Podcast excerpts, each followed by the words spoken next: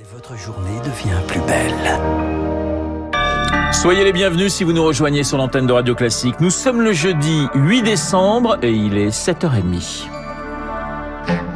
La matinale de Radio Classique avec Renaud Blanc. Et l'essentiel, l'essentiel présenté par Charles Bonner. Bonjour Charles. Bonjour Renaud, bonjour à tous. Elle a une ce matin une aide pour les automobilistes qui fait débat. Un chèque plutôt qu'une remise. C'est plus ciblé. 100 euros distribués à 10 millions de foyers modestes début 2023. Coût de l'opération 1 milliard d'euros. C'est plus de 7 fois moins que la remise à la pompe supprimée au 31 décembre.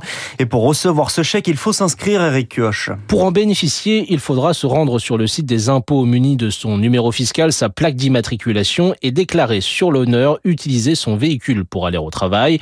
Un moyen pour mieux cibler les plus modestes, affirme Elisabeth Borne, mais cela ratisse trop large et mal, alerte Arnaud Aimé, spécialiste transport chez SIA Partners. On peut regretter que ce dispositif ne cible pas spécifiquement les citoyens qui utilisent vraiment beaucoup leur voiture et que ça cible pas non plus les citoyens qui n'ont pas accès au transport public. Le seuil de revenu est fixé pour une personne seule à 1314 euros par mois, 3285 pour un couple avec deux enfants une aide pour maintenir la paix sociale. C'est une mesure euh, facile, très tactique pour euh, éviter euh, la grande sociale des Français. Et ce chèque carburant semble anachronique dans un contexte de hausse des prix des transports en commun et de débat autour de la loi sur l'accélération des énergies renouvelables, note Pierre Leflève du réseau Action Climat. C'est le résultat d'un retard dans la transition de la mobilité. Il faut à la fois mettre des pansements sur la situation actuelle et en parallèle accélérer sur la transition de la mobilité pour sortir durablement de cette dépendance aux énergies fossiles. Dans la foulée de cette annonce, la première ministre a affirmé qu'un autre dispositif sera mis en place à destination des demandeurs d'emploi,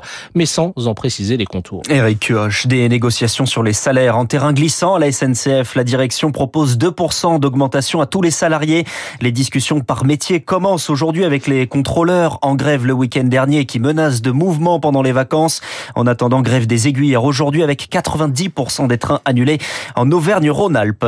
Négociations et consultations également sur les retraites. Dîner à l'Elysée hier soir et syndicats reçus aujourd'hui à Matignon avant les oppositions la semaine prochaine. Charles-Emmanuel Macron consacre sa journée à la santé. Déplacement dans la Vienne accompagné de son ministre François Braun et participation à une réunion de la, du Conseil national de la refondation volet santé à Fontaine-le-Comte. C'est près de Poitiers où les soignants étaient en grève la semaine dernière pour demander plus de moyens. L'hôpital qui fait face à l'échelle nationale à une triple épidémie, bronchiolite, grippe et Covid. La neuvième vague avec plus de 100 000 cas de Covid enregistrés en 24 heures.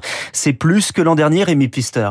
En moyenne, ces sept derniers jours, on relève 58 000 cas quotidiens. C'est beaucoup, d'autant que la vitesse de progression est exponentielle, plus 40% en deux semaines. Alors c'est toujours le variant Omicron qui circule en majorité, moins virulent que les précédents. Si on est à jour dans ces vaccins, cette vague peut rester gérable. Le problème, c'est que justement la vaccination patine. Seuls 30% des 60-79 ans sont à jour, 13% des plus de 80 ans ont reçu une dose il y a moins de 3 mois, comme le recommandent les autorités sanitaires. Pourtant, il faut que ces publics fragiles se vaccinent rapidement pour passer des fêtes de Noël sereines en famille, car cette neuvième vague se ressent depuis deux semaines à l'hôpital. On compte désormais 20 000 malades pour Covid et plus de 1000 patients en réanimation. On reste cependant à des niveaux très bas, c'est quatre fois moins que l'an dernier. Mais les médecins craignent qu'à cela ne s'ajoutent les patients atteints de la grippe, qui elles progressent également. Neuf régions sont en phase épidémique, seul le sud-ouest du pays reste relativement épargné. Une audience tendue au procès du crash du vol Rio-Paris DUE pour accompagner les réquisitions du parquet général qui conclut une relaxe pour Air France et Airbus pointant une responsabilité des pilotes morts en 2009 avec les 226 passagers membres d'équipage. On y revient à 8h15 avec l'ancien pilote de ligne Gérard Felzer invité de Guillaume Durand. Vous écoutez Radio Classique, il est 7h34 au procès des attentats de mars 2016 à Bruxelles. Un coup d'éclat. Cinq accusés dont Salah Abdeslam ont quitté hier le box au troisième jour d'audience. Ils protestent contre leurs conditions d'extraction qu'ils jugent indignes. L'audience a été levée dans l'après-midi. Un prédicateur salafiste venu du Yémen interdit d'entrer en France. Il devait participer à une série de conférences demain à la mosquée de Chili-Mazarin dans l'Essonne. En cause, ses propos insultants et dégradants vers les juifs, les juifs, les chrétiens et les femmes selon le ministère de l'Intérieur. Et puis c'est la principale menace contre l'ordre public en Allemagne. L'extrême droite au premier rang devant la menace menace djihadiste selon les autorités qui ont mené hier la plus grande opération de police depuis la Seconde Guerre mondiale. 130 perquisitions, des arrestations notamment d'une ancienne députée et d'un descendant de la noblesse allemande. Le groupuscule, les Reichsbürger, les citoyens du Reich, voulaient prendre possession du Parlement, le Bundestag. Nancy Faeser est la ministre allemande de l'Intérieur. Le groupe terroriste présumé est fondé sur des fantasmes communs de renversement et des idéologies de conspiration. Les militants du Reichsbürger sont unis par la haine de la démocratie, de notre État et des personnes qui s'engagent pour notre communauté. C'est pourquoi nous les combattons avec toute la force de l'état de droit. Nous poursuivrons dans cette voie car il s'agit de protéger notre démocratie. Ils promettent de tout dire, toute la vérité. Harry et Meghan sont à l'affiche d'une série qui sort aujourd'hui sur Netflix et négociée à plusieurs millions de dollars. Une série qui retrace leur départ avec fracas en 2020 de la famille royale qui a depuis surmonté la mort de la reine Elisabeth. Une mise en scène de mauvais goût pour Stéphane Bern, spécialiste des familles royales. Moi, personnellement, je trouve ça désolant. C'est un peu scié sur la branche sur laquelle vous êtes assis. J'aurais aimé qu'il quitte la cour en disant je vais être libre et indépendant. Il y a un peu de haine recuite aussi de la part de Meghan Markle qui se voyait jouer un, rôle comme une actrice d'Hollywood à, à, Buckingham Palace et qui se retrouve jouer des seconds rôles. Elle ne supporte pas. Elle préfère être la première en Californie que la deuxième à Londres.